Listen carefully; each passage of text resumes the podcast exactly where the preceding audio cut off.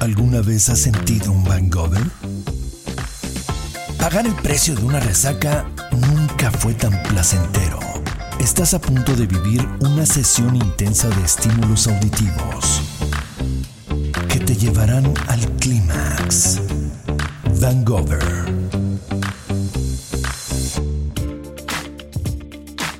De lo binario al descontrol, diría la generación de mi padre. En mi infancia, tendría unos seis años más o menos. Estaba en preprimaria. El maestro de música me gustaba mucho. Nadie cuestionaba ese hecho. Pero ¿qué crees? Ese mismo año tenía una maestra que también me gustaba. Pudo ser ese aire de bondad que muchas de las maestras tienen, sin generalizar obviamente, porque no todas son iguales, pero por ella en particular me sentía atraída. Con ambos sentía esta atracción traviesa y tímida a la vez, de niña, como si quisiera estar todo el tiempo con ellos. Tenía claro que me gustaban y nada más. Desde muy pequeña me di cuenta que soy bisexual. Me sentí conflictuada en algún punto de la vida porque soy de la generación aún de lo binario, de los niños con las niñas y las niñas con los niños, del hagan dos filas, una de niños y una de niñas. Pero, ¿qué sucede cuando alguien no siente estar en ninguno de estos dos polos? Existe un conflicto no únicamente interno por la forma de nuestra educación, sino un conflicto social por la educación en las docencias y nuestros cuidadores para aceptar o entender que un cuerpo que conceptualizamos como de niño nos diga, pero yo soy niña, o viceversa. Ya no digamos de alguien que no se identifica en ninguno de estos polos. Tenemos tan arraigada esta polaridad que como adultos nos cuesta trabajo aceptar que hay algo más que positivo y negativo, que bueno y malo, que blanco y negro.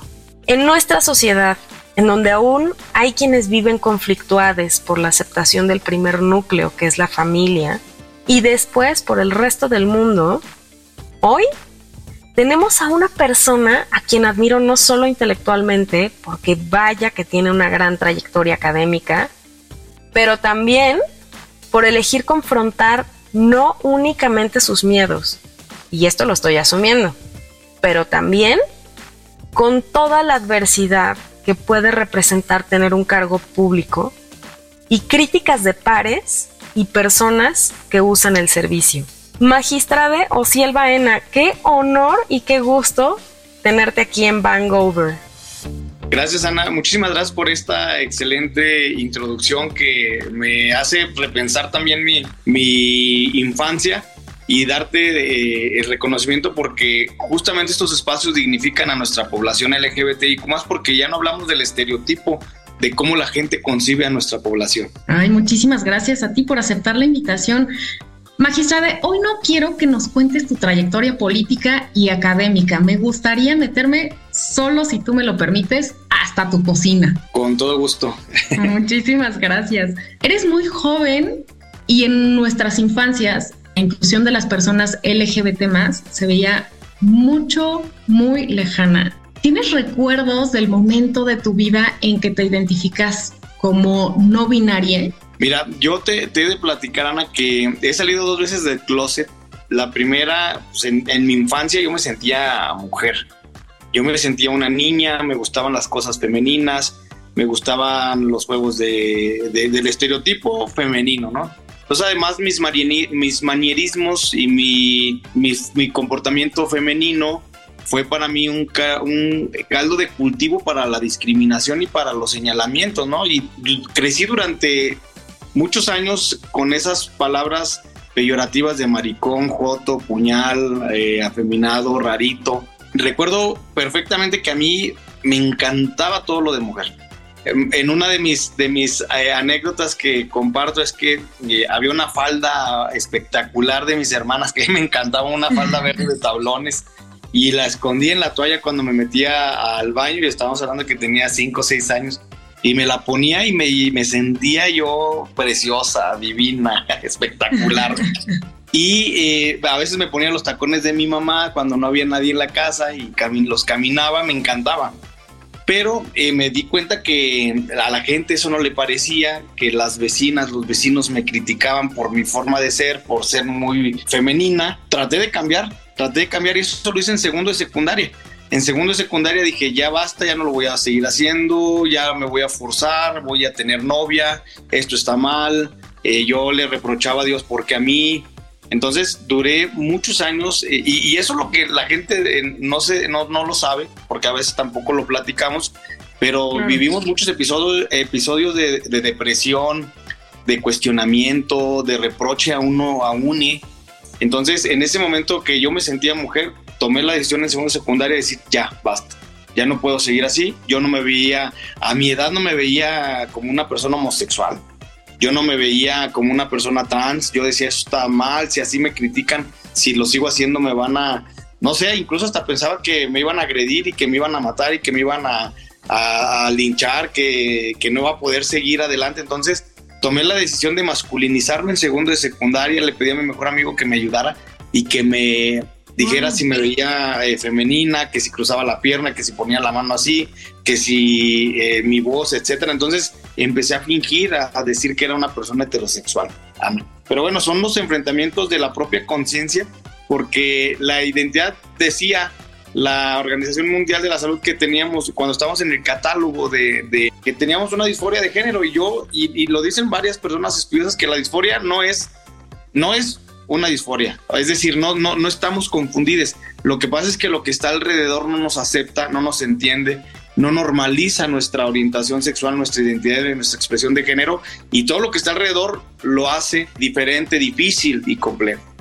Lo hace súper complicado, o sea, justamente como dices, ¿no? Vivimos como en estas polaridades, pues prácticamente, a ver, el género es un constructo social, ¿no? Entonces, por eso te, comentaba yo de esta expectativa que de pronto ponen los padres en, en nosotros, ¿no? Y entonces el, nombre de pronto, eh, todo lo que ellos piensan, cómo, cómo van, cómo vamos a hacer, ¿no? Y de pronto toda esta carga que tiene el género y de pronto ven que, que no es nada de lo que pudieron haberse imaginado, ¿no? Cuando tú eras, estabas en la infancia, ¿cuántos años tenías? O sea, ¿cuántos años tenías cuando, cuando decías, a mí me gusta vestirme de mujer? Mis primeros recuerdos era todavía desde, desde el kinder, ¿no? Cuando estaba en el kinder yo me sentía así. Entonces a mí, yo recuerdo muchísimo que estaba en el kinder y estaba fuera de mi casa y una persona, una, un vecino, una vecina, no sé, era una mujer, llega y me dice, oye, ¿tú eres niño o eres niña? Entonces eh, yo voy y le digo a mi mamá, oye, me preguntaron que si era niño y era niña. Y mi mamá se molestó, ¿no? Se enojó. ¿Cómo te preguntan eso? Tú eres un niño, le hubieras dicho que eres hombre. Y, recuerdo muchas de este tipo de, cuestiones. Entonces, te, decía, hasta secundaria traté de, decir, ya basta, no puedo seguir así, no me puedo seguir mostrando como una, con, con mi sentimiento y con mi, mi forma de ser y lo hice así, de segundo de secundaria hasta cuarto año de la carrera. En cuarto año de la carrera conocí a mi pareja y dije, basta, ya, ya voy a decir que soy homosexual. O sea, tenía novias en la secundaria, en la prepa y en la carrera, pero la verdad es que vivía una doble vida. Les digo, yo me sentía más lesbiana que nada, mujer por dentro, pero decía, no, no, no, no es lo mío. Conozco a mi primer pareja hombre y decidí salir del closet en un concurso público. Dije abiertamente que era homosexual frente a los medios de comunicación que yo no sabía que iba a tener que leer mi ensayo que gané en la Comisión Estatal de Derechos Humanos en Coahuila, pero cuando lo leo dije, caray, pues ahí estaban los medios, dije, ya había, ya, ya ni modo, ya lo, ya lo, ya estaba el escenario puesto y salí públicamente del closet por primera vez con una persona abiertamente homosexual, pero con una, una masculinización. Y déjame te digo, Ana, eh, porque yo, yo entiendo perfectamente lo que sufre la mujer en la discriminación. Cuando yo era feminade, era de lo peor. ¿sí? Todo el mundo me señalaba. Cuando a partir de segundo de secundaria que me masculinizo, yo me sentía empoderado, me sentía que nadie me decía nada, qué podía hacer, eh, lograr, etcétera, muchas cosas. Y probé las delicias del patriarcado. Luego cuando me salgo del closet, otra vez volví a la misma lucha y a la misma batalla de la crítica, de la discriminación y en cuarto año de carrera salgo del closet por primera vez. Pero hace cuatro años cuando el litigo en un asunto en contra del Senado para la convocatoria de las magistraturas, porque salió exclusiva para mujeres, para mí me parecía una convocatoria discriminatoria porque género no es sinónimo de mujer. Habemos otros grupos de vulnerabilidad, incluso la propio, el cuerpo, el propio cuerpo con vagina, si se, si se asume hombre trans o si se asume persona no binaria, queda fuera de la propia contienda para participar para convocatorias exclusivas para mujeres. Entonces, fíjate cómo la propia construcción excluye a los, a los cuerpos similares.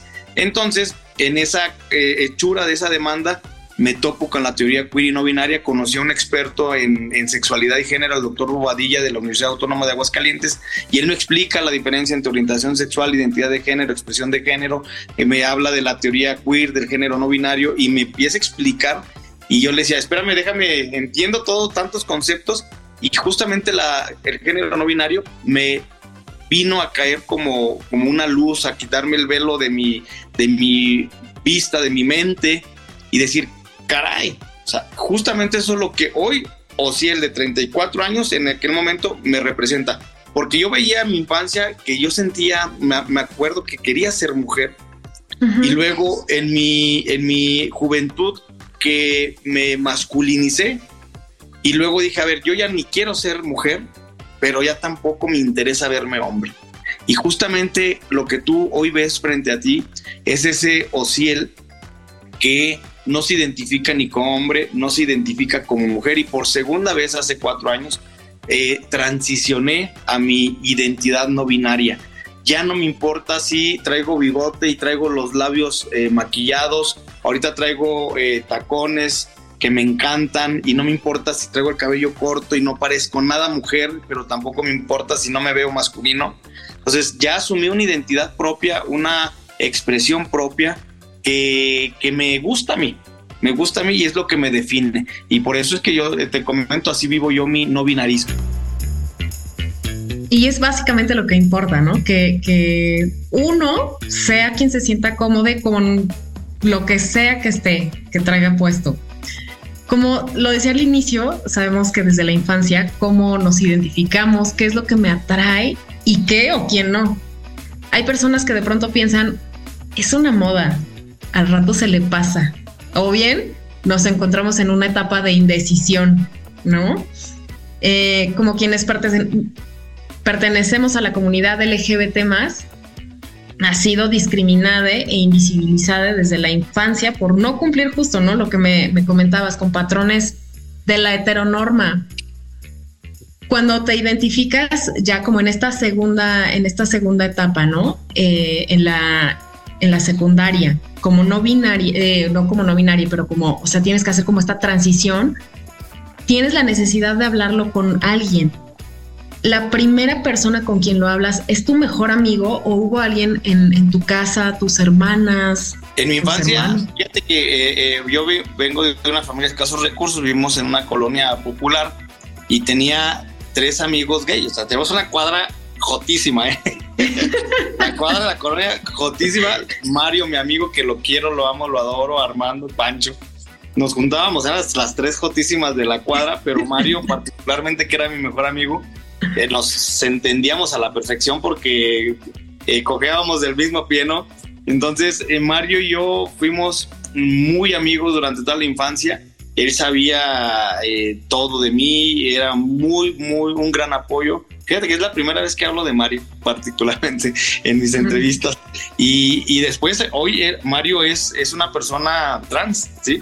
Entonces se llama Karen yo le amo muchísimo. También a veces anda como hombre, a veces anda como mujer. Y eh, con él fue con el que me refugié y fue mi, mi, brazo durante muchos años, durante toda mi, infancia. Y eso, eso fue para mí una gran ayuda. Luego después conocí a Pancho, a Armando y hacíamos el clan de, de las más mujeres de la colonia. wow, qué increíble tener este, este acompañamiento, porque vaya que que se sufre mucho esta, e, este paso, ¿no? Esta autoaceptación. En la vida hay muchas salidas del closet, ya bien lo decías. Y cuando salimos de este, en ocasiones tenemos que hacerlo varias veces. Personalmente, considero que ni siquiera tendríamos por qué hacerlo, ¿sabes? Eh, pero supongo que en algún escenario te fue más complicado que en otros. Y a ver, y estoy segura por lo que he leído de ti, que no ha sido nada fácil en el ámbito laboral. Pero podrías decir ¿Qué es lo que hace complejo el poder desenvolverte de manera libre en el contexto que, se te antoje? Mm, mira, es que todo es muy difícil. Para nuestra población se complica. Yo estoy segurísimo que si con esta expresión que hoy tengo empezara a pedir trabajo, me hubiera sido mucho más difícil.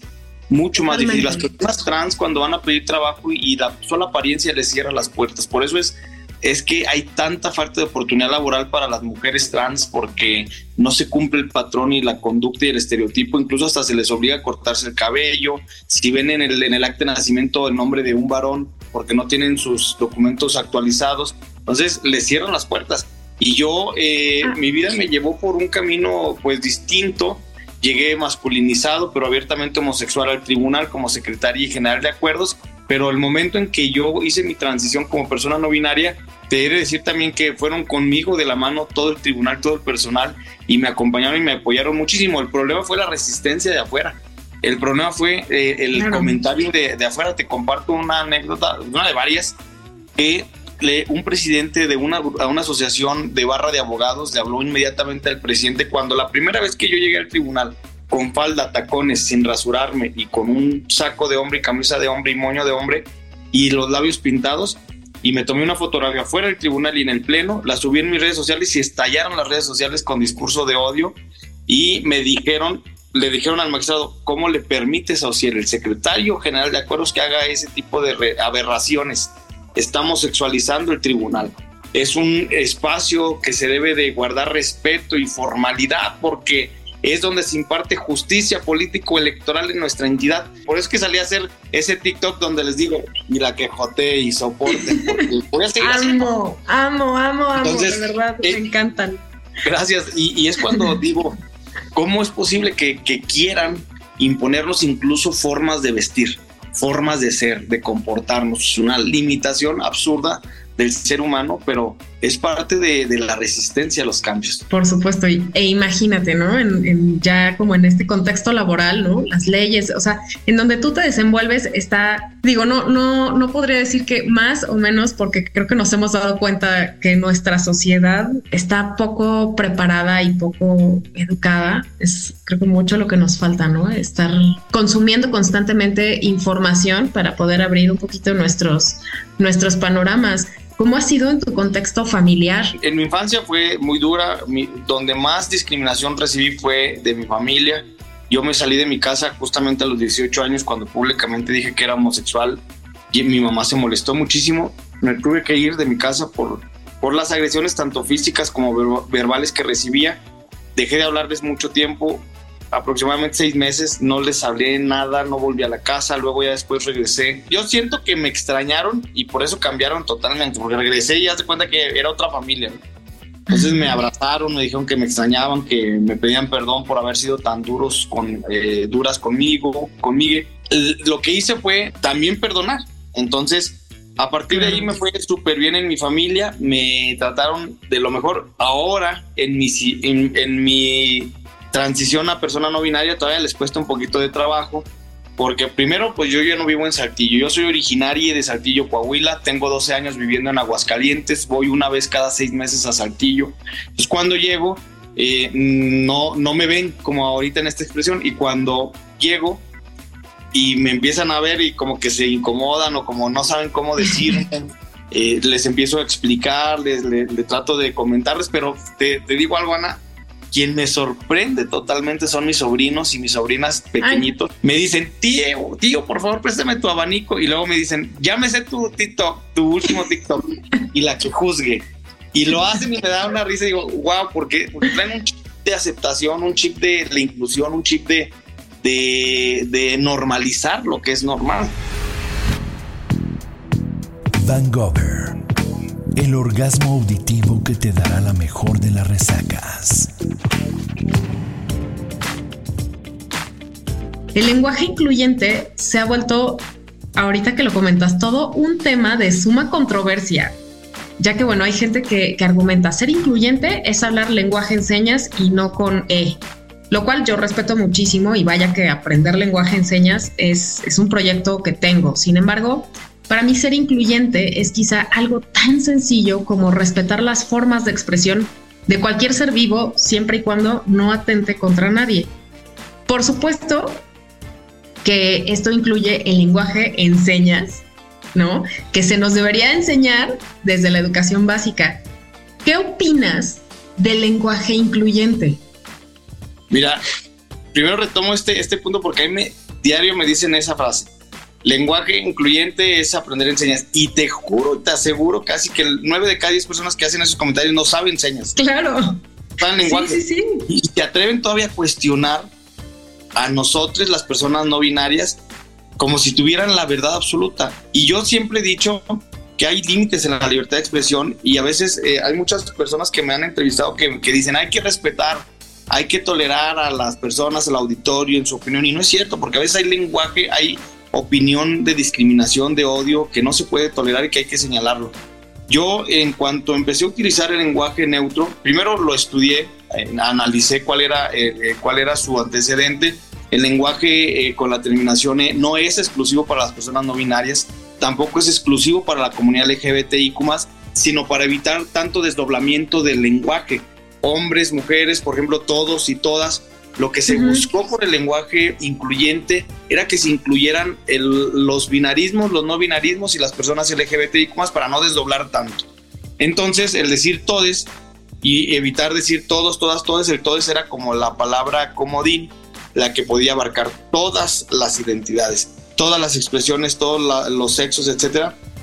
Entonces, hubo resistencia de grupos feministas porque decían, no, nos costó trabajo desdoblar el lenguaje de masculino a femenino y ahora todo se incluye a hombres y mujeres y se entiende, se entienden esas luchas de visibilidad, porque yo siempre he dicho que lo que no se menciona no existe, lo que no existe no se atiende, entonces el lenguaje pues va evolucionando y también coincido mucho con estos movimientos feministas que tienen razón, porque la reivindicación de la mujer se ha logrado también a, eh, través del lenguaje.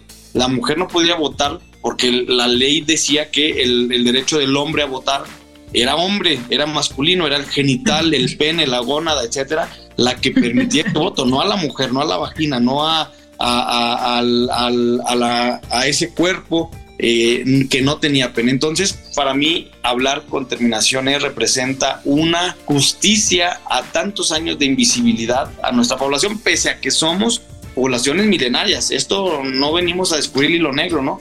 Las personas musos en Oaxaca, los dos espíritus en la India, eh, eh perdón, en Estados Unidos, los gira en la India. son, son personas que durante muchísimos años han existido, pero no se habían mencionado tanto como hoy lo estamos viviendo. ¿No? Magistrade Ociel Baena, para quienes nos escuchan y no se sienten con la certeza de si salen de cualquier closet en donde, de donde se sientan recluides, ¿Quisieras compartir algo que te haya ayudado a ti a luchar por tus sueños, por tus metas? Cada, que no se presionen, cada quien sale del closet en el momento que debe de ser.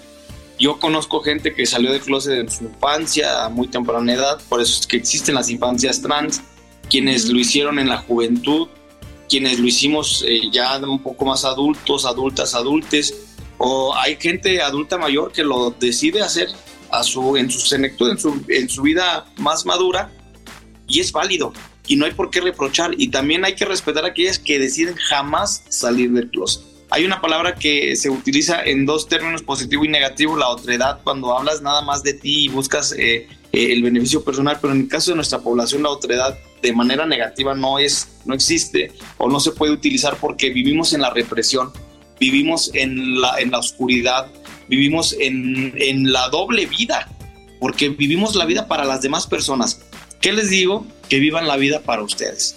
Yo hoy lo estoy haciendo. Desde hace cuatro años que salí por segunda vez del closet, viví mi expresión de género. Primero viví mi orientación sexual. Hoy vivo mi identidad y mi expresión de género. Hoy los trabajo, los camino de la mano y no me importa. O sea, y me siguen criticando, ¿eh? Hace días, la última experiencia que me da coraje, llegando a la central de autobuses de Aguascalientes, subiéndome al taxi, discriminándome un taxista, diciéndome cosas absurdas.